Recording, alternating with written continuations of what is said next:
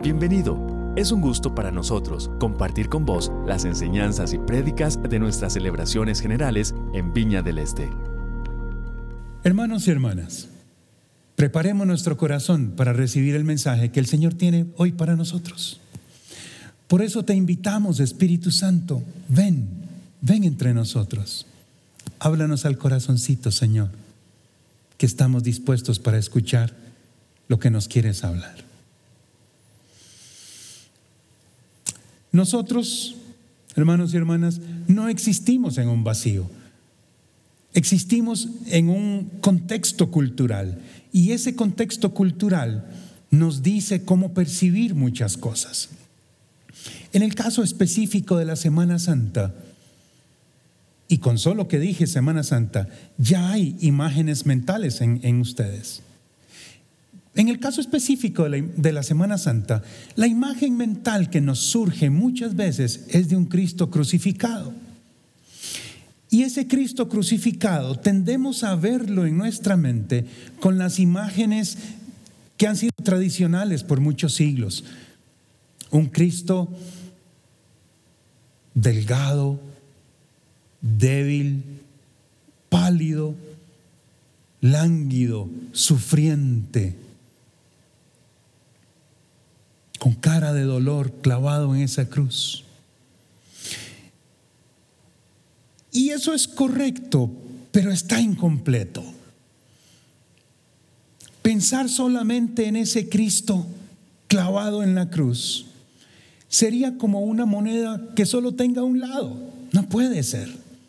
El otro lado de la moneda es el sepulcro vacío, es el Cristo victorioso. Y eso es lo que celebramos hoy. Hoy estamos frente a esa otra cara de la Semana Santa. Hoy celebramos a un Cristo victorioso, a un Cristo resucitado.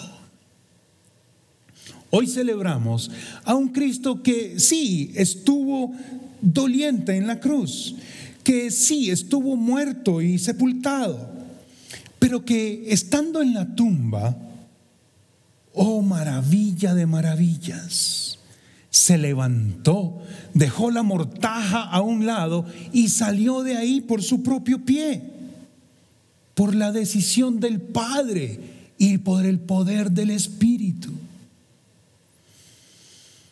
Hoy celebramos a un Dios que no solo se encarnó para vivir entre nosotros y como nosotros, que no solo sufrió para llevar nuestras culpas en la cruz, sino que además, por su propia voluntad y poder, venció a la muerte y dejó el sepulcro vacío. Este domingo, domingo de resurrección, celebramos el tercer día de algo que por ya varios siglos en la iglesia cristiana se ha llamado el Gran Tridum. El Gran Tridum es el conjunto, la unión indivisible, inseparable de los tres días que conforman la pasión de Cristo. Estamos hablando aquí del viernes de crucifixión, el sábado de mortal silencio en la tumba y el domingo de gloriosa resurrección. Esos tres días son una sola unidad. De manera que hoy, domingo de resurrección, necesitamos contemplar los hechos sucedidos en esos tres días. Quiero invitarles a que exploremos uno a uno esos tres días, lo que sucedió en ellos brevemente pues estoy seguro que podremos encontrar elementos clave, enseñanzas valiosas en cada uno de ellos. Comencemos por el Viernes Santo. Este día recordamos la crucifixión de Cristo. Es un evento tan grande como no hubo otro antes ni habrá otro después en la historia de la humanidad. La crucifixión nos invita a recordar, a contemplar la dura realidad que está detrás de la resurrección de Cristo. Pues su resurrección gloriosa no sucede en el vacío, no es un evento aislado. La resurrección de Cristo, su victoria sobre la muerte, solo es posible como resultado del sufrimiento de Jesús en la cruz. Para ponerlo en otras palabras más breves, más sencillas, sin crucifixión no hay resurrección.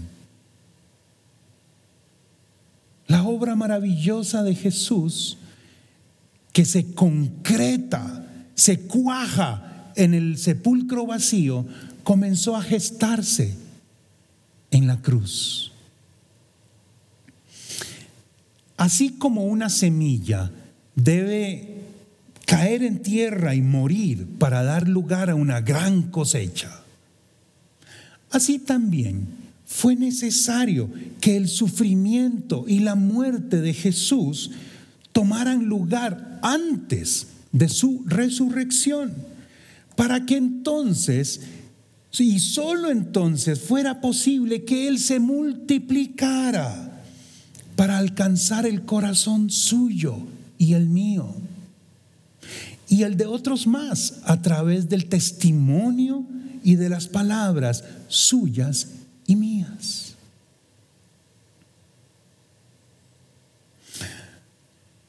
Así como Jesús debió morir para poder ver y experimentar la gloria del Cristo reinante, así también usted y yo debemos morir a nosotros mismos y a nuestra vieja vida para que podamos resucitar juntamente con Cristo a una vida nueva y gloriosa. No hubo otro camino posible para Jesús. No hay otro camino posible para usted y para mí. Y esta, mis hermanos, mis hermanas, esta es la realidad de la resurrección. ¿Quiere usted resucitar a una vida nueva? Deberá morir primero a su vieja vida, a sus viejos hábitos, a sus viejos pecados, a sus viejos afectos, a sus viejos valores, a sus viejas prácticas. Esta es la realidad de la resurrección. El sábado santo es el segundo día del Gran Triduum. El sábado recordamos cómo Cristo se enfrentó a la muerte. Esta es la noche oscura que vino justo antes de la resurrección gloriosa. La Biblia no nos ofrece detalles completos de qué fue lo que pasó con Jesús desde el momento de su muerte hasta el momento de su resurrección. Pero podemos entender, por lo que la Biblia nos dice, que Él estuvo en un lugar en el que ni usted ni yo quisiéramos estar. Él estuvo allí para que usted y yo no tengamos que llegar allí. Y aún de ese lugar oscuro y terrible, frío, solitario, aún de ese lugar, de allí le sacó la mano poderosa de Dios para llenarle otra vez de vida, para resucitarle de entre los muertos. Me pregunto, ¿habrá algo demasiado complicado para Dios? ¿Habrá algún lugar donde no llegue su mano? ¿Existe alguna situación de la que Él no tenga el control completo o sobre la que Él no tenga autoridad absoluta. ¿Será que nuestro gran Dios no tiene autoridad sobre una pandemia o sobre una crisis financiera? ¿Será que su vieja vida, sus hábitos, sus pecados, sus afectos, sus prácticas están más allá del poder y de la autoridad del Dios que sacó a Jesús de entre los muertos? Su situación personal, esa que usted está viviendo hoy, en este momento, ¿estará más allá del poder del Dios que creó el universo?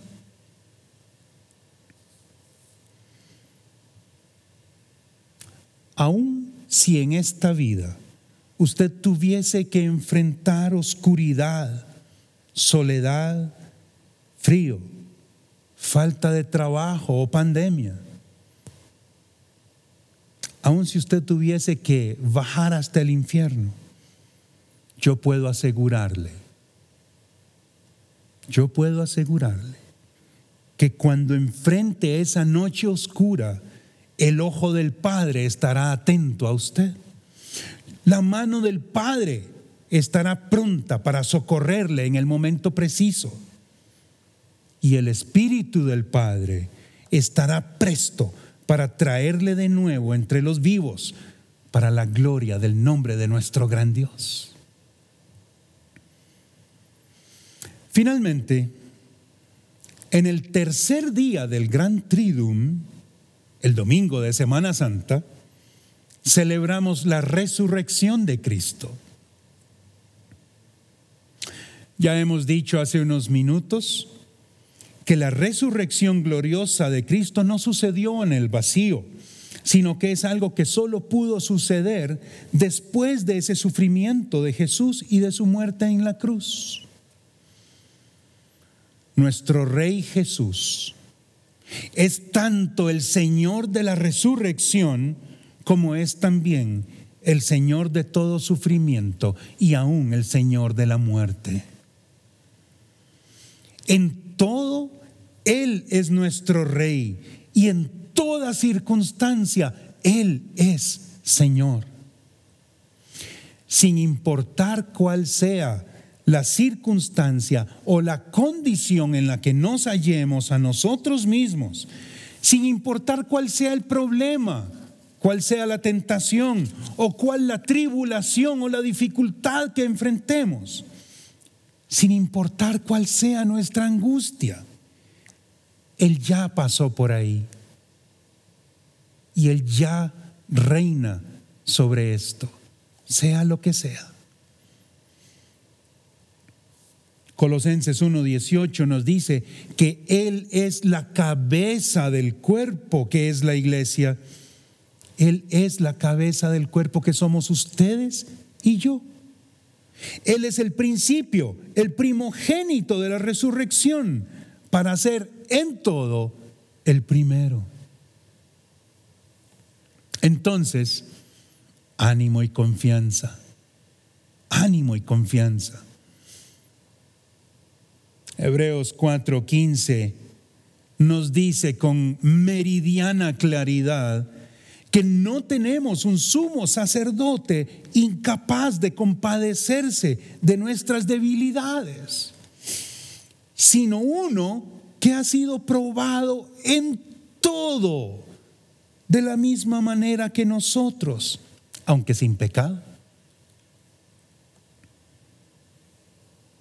Más bien, tenemos a un buen pastor que nos dice, vengan a mí todos ustedes que están cansados y agobiados. Y yo pregunto, en medio de la situación que estamos viviendo todos, ¿está usted cansado y agobiado? ¿Se siente usted cansada y agobiada? Si es así, esta palabra del Señor es para usted. Aquí, hoy, ahora. Este buen pastor que tenemos nos dice, vengan a mí todos ustedes que están cansados y agobiados, y yo les daré descanso. Esa es la promesa de nuestro buen pastor.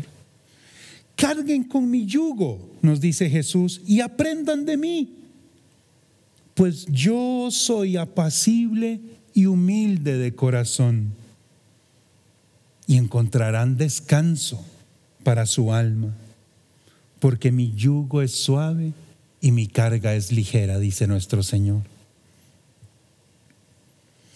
Por eso, hoy yo le digo a cada uno de ustedes, encomienda al Señor tus afanes y Él te sostendrá. Él no permitirá que el justo caiga y quede abatido para siempre. Acabo de citar el Salmo 55, 22. Y este salmo no nos dice que el justo no va a caer. Este salmo no nos dice que el justo no va a sufrir. El poner nuestra confianza en Cristo no es un salvoconducto que nos va a librar del, sufrimiento, de las dificultades. No es, un, no es una píldora mágica, no es un amuleto. Hermanos, hermanas, la situación que enfrentamos es difícil y es difícil para todos y probablemente se va a poner más difícil en los meses que vienen. No les voy a mentir.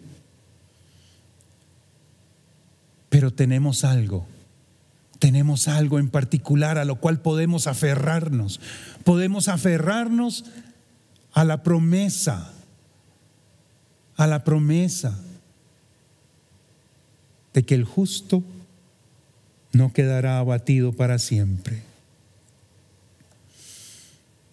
Mis hermanos y mis hermanas, el mismo Jesús pudo enfrentar el sufrimiento, el dolor, la muerte, incluso la fría oscuridad de la tumba, porque sabía que le esperaba la resurrección y una vida eterna en gloria. en este tiempo de incertidumbre, de preocupación por la salud, por el trabajo, por las finanzas, por el futuro, yo quiero invitarles a hacer como hizo Jesús. Quiero invitar a cada uno y a cada una de ustedes a ver su vida completa a través del lente del tercer día. Quiero invitarles a ver no solo la circunstancia presente, sino su vida completa a través del lente de la resurrección, a la cual usted y yo también estamos invitados. Quiero invitarles a atravesar esta época de angustia y sufrimiento, incertidumbre, poniendo su mirada, poniendo su fe en el premio glorioso que nos aguarda.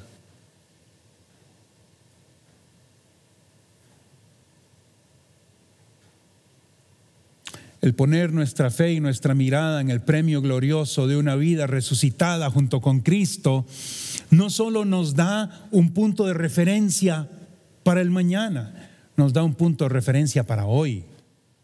No solo es la esperanza de un premio que obtendremos un día, sino que es también una norma de vida. Nos da un punto de referencia para saber cómo debemos vivir hoy nuestra vida en las circunstancias presentes.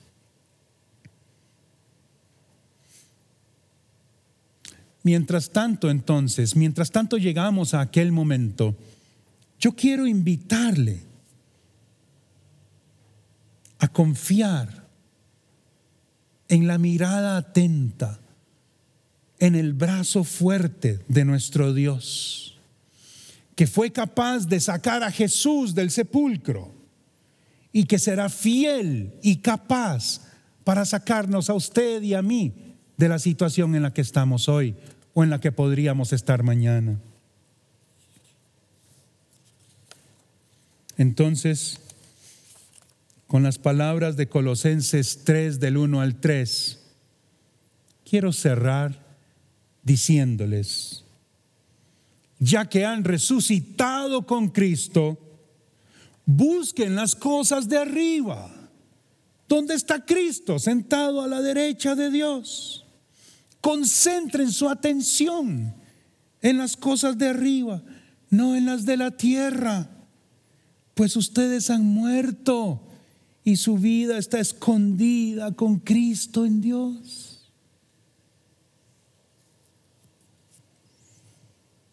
En este domingo de resurrección, yo les invito a no poner su mente en un virus, a no poner su confianza y su pensamiento en la cuenta del banco o en la situación financiera que pueda venir. En este domingo de resurrección, yo quiero hacer mías, nuestras, suyas, las palabras de Colosenses.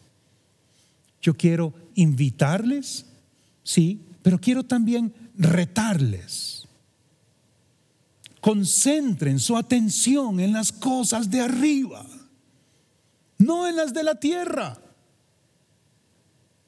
No digo que dejen de lavarse las manos, no digo que dejen de guardar la distancia social, no digo que dejen de ser prudentes con las compras. Hagan lo que tienen que hacer. Pero pongan su atención en las cosas de arriba. Porque la vida suya, igual que la vida mía, está escondida con Cristo en Dios. ¿De qué vamos a temer entonces? La vida suya y la vida mía están escondidas con Cristo en Dios. Padre nuestro, traemos nuestras cargas a tus pies Hmm. ¿A quién sino? ¿A quién, ¿A quién más iríamos en nuestra hora de necesidad? Solo tú, Jesús, tienes palabras de verdad, de consuelo. Solo tú, Señor, tienes poder y autoridad. Traemos ante ti la carga de nuestra vieja vida, aunque duela, dispuestos a morir a ella, para que podamos resucitar junto con Cristo a la nueva vida, a una vida gloriosa. Señor,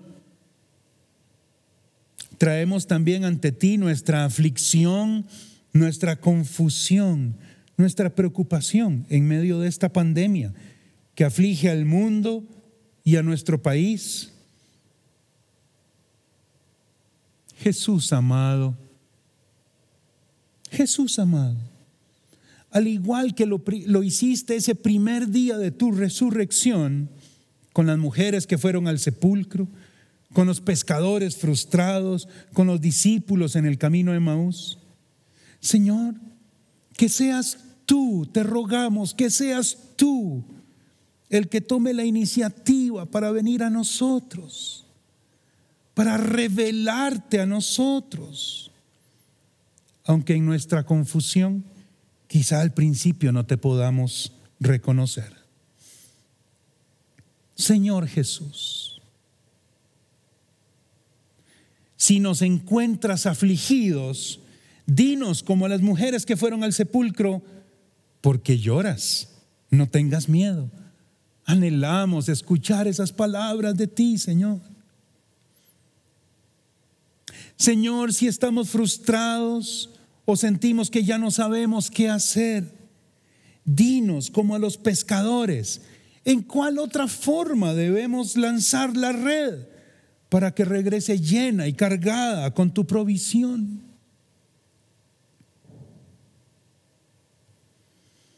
Si estamos confundidos, Señor, Explícanos toda la verdad como hiciste con los discípulos en el camino a Emaús. Oh Dios, has prometido que si encomendamos a ti nuestras preocupaciones, nuestros afanes, tú nos sostendrás. Señor, tú nos has hecho justos y has dicho en tu palabra que no permitirás que el justo caiga y quede abatido para siempre. Hoy descansamos en la seguridad de tu promesa. Padre, danos confianza, danos paz, fe, paciencia, seguridad. Que en medio de las situaciones que nos toca vivir, podamos poner nuestra mirada en el Cristo resucitado, en el Padre que nos ama en el espíritu que nos impulsa, en la meta que nos aguarda. Hoy te celebramos, Cristo, porque habitaste entre nosotros, subiste a la cruz, bajaste a la tumba, dejaste el sepulcro vacío y nos aguardas en tu gloria. Amén y amén.